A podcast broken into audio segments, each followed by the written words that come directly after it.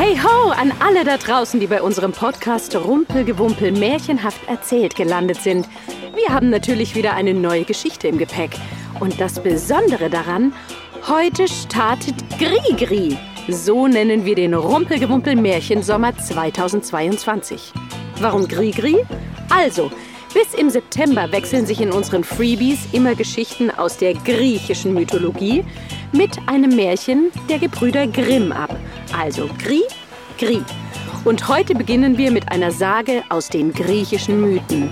Aber Achtung, die ist etwas gruselig und spannend, denn da kommt eine Kreatur vor, die halb Mensch und halb Tier ist. Und mit diesem Wesen ist nicht gut Kirschen essen, das sage ich euch. Ja, die Griechen sind in ihren alten Geschichten echt nicht zimperlich. Ehrlich. Aber wir wollten euch dieses Kulturgut nicht vorenthalten.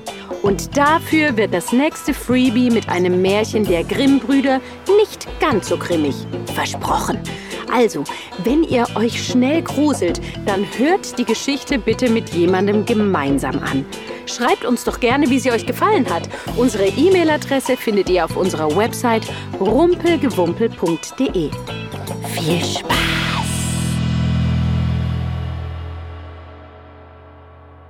Theseus und der Minotaurus.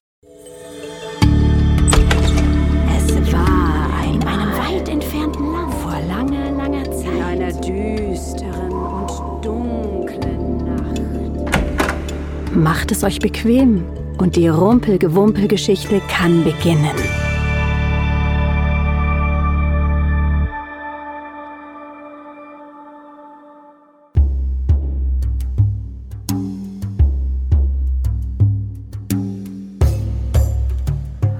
Dieser fiese König Minos von Kreta. Er war der grausame König, der Daedalus und Ikarus in einen hohen Turm sperren ließ. Und leider wissen wir alle, wie das ausging. Ja, die Grausamkeit des Königs ging irgendwann so weit, dass es sogar den griechischen Göttern zu viel wurde. Um ihn zu bestrafen, ließen sie seine Frau ein Ungeheuer gebären, eine abscheuliche Kreatur, halb Mensch, halb Stier, genannt der Minotaurus. Er war grausam und wild, pirschte sich auf zweistämmigen Beinen an seine Beute heran, schwang seinen Stierkopf hin und her und aß nichts als Menschenfleisch. Doch trotz des Grauens, das Zeus, sein Göttervater, über ihn brachte, schien es König Minos nicht zu kümmern. Stattdessen verlangte er von Daedalus, ein mächtiges Labyrinth zu bauen, um den Minotaurus, der ihm doch etwas peinlich war, darin gefangen zu halten.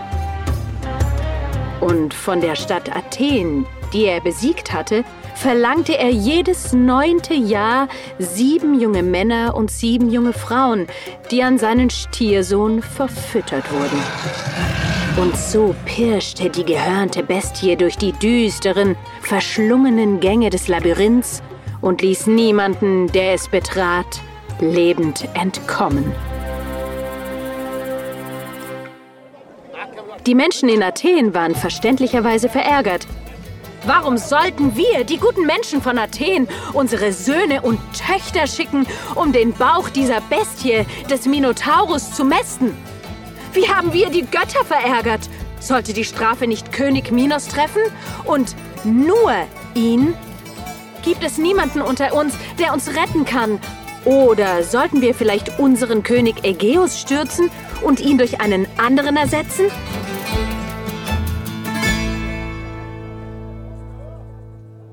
Doch es gab einen unter ihnen, der bereit war, den guten Menschen in Athen zu helfen.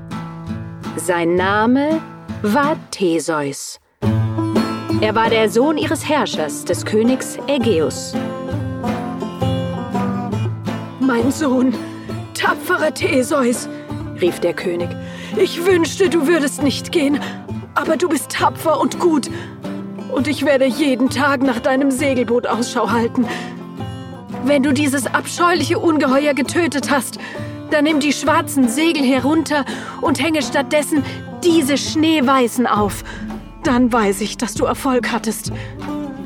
kehrt das Schiff aber mit schwarzen Segeln zurück, dann weiß ich, dass du vom Minotaurus besiegt worden bist und mein Leben wird keine Freude mehr kennen. Der alte König küsste seinen tapferen Sohn auf die Wangen und wandte sich schnell ab, damit der tapfere Theseus nicht sah, wie ihm die Tränen in den Bart rannen. Denn auch Könige weinen, wenn sie traurig sind.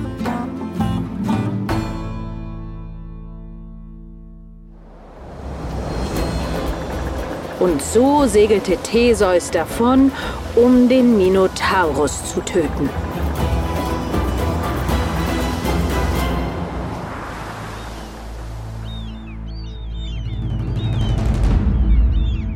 Als sie auf Kreta ankamen, wartete der grausame König Minos am Hafen. Seht nur, was für mickrige Exemplare die Athener uns geschickt haben! rief er der versammelten Menge zu. Sie werden höchstens eine kleine Vorspeise für meinen mächtigen Minotaurus abgeben.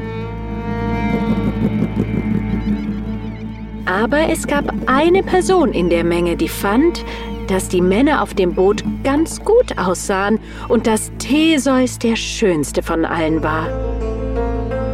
Ihr Name war Ariadne. Sie war die Tochter des König Minos und sie hatte ein gutes Herz, während ihr Vater ein schlechtes hatte. So, wer wird als Erster ins Labyrinth gehen, ha? fragte der König. Da trat Theseus hervor. Ich, Theseus, Prinz von Athen, werde zuerst gehen, rief Theseus so laut, dass es alle hören konnten. Der König sah ihm direkt in die Augen und sagte mit einem grausamen Lächeln auf den Lippen, Das sind mutige Worte für einen athenischen Prinzen. Aber mein Minotaurus wird dich bald auf seinen spitzen Hörnern und zwischen seinen scharfen Zähnen haben. Ha! Dann führten sie ihn in das Labyrinth. Der tapfere Theseus betrat das pechschwarze Loch und betete zu den Göttern, dass es nicht sein Grab werden würde.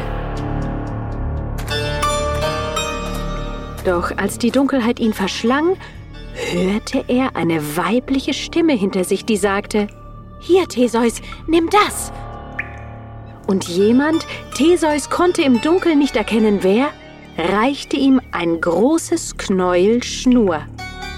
Das wird dir helfen, von diesem verfluchten Ort zu entkommen, wenn du die Bestie erschlagen hast. Theseus hob seine Fackel in die Höhe und sah, dass es die Tochter des Königs Minos, Ariadne war, die sich sehr in ihn verliebt hatte. Er dankte ihr, knüpfte die Schnur an einen Pfeiler und schritt mit der brennenden Fackel in der linken und dem scharfen Schwert in der rechten Hand in die tiefe Dunkelheit hinein.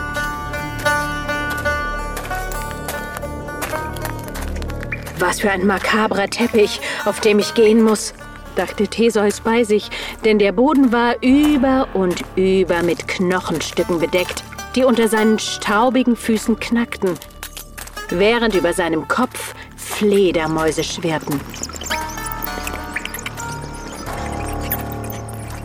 In der Ferne hörte er einen durchdringenden Laut. Das muss der Minotaurus sein, sagte er zu sich selbst.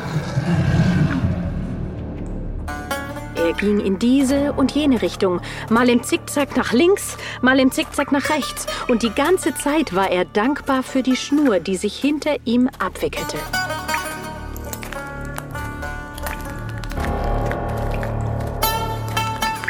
Theseus wusste nicht, wie lange er in den dunklen Tunneln des Labyrinths umhergeirrt war, und er hatte schon fast die Hoffnung aufgegeben, die Bestie zu finden, als ein gewaltiger Schädel aus der Dunkelheit auftauchte und vor seinen Füßen zum Stehen kam.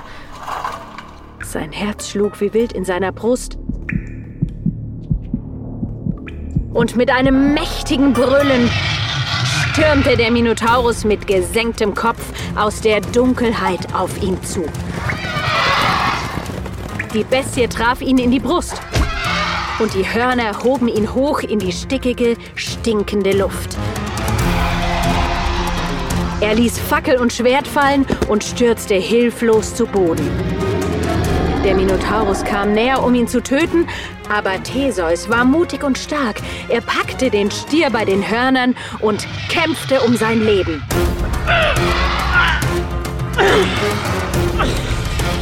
Sie drehten und wandten sich, bis beiden schließlich die Kraft ausging.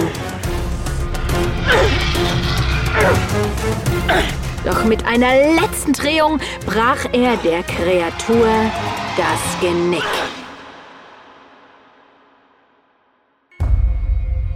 Es war vollbracht. Theseus hatte den Minotaurus besiegt. Er benutzte Ariadnes Faden, um den Weg aus der Dunkelheit zurück ins Licht zu finden.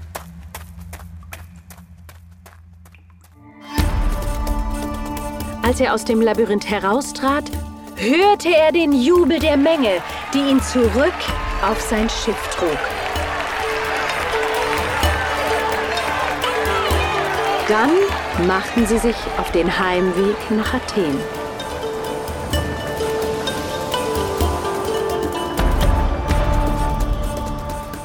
Leider vergaß man vor Freude über den Sieg über den mächtigen Minotaurus, die Segel von schwarz auf weiß zu wechseln.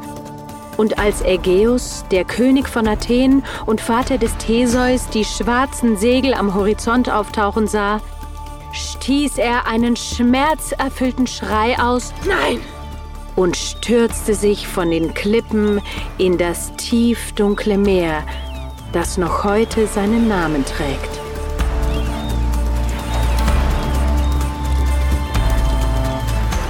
Die Bürger von Athen machten den siegreichen Theseus anstelle seines Vaters zu ihrem König. Und unter seiner Herrschaft wurde Athen zu einer großen und mächtigen Stadt.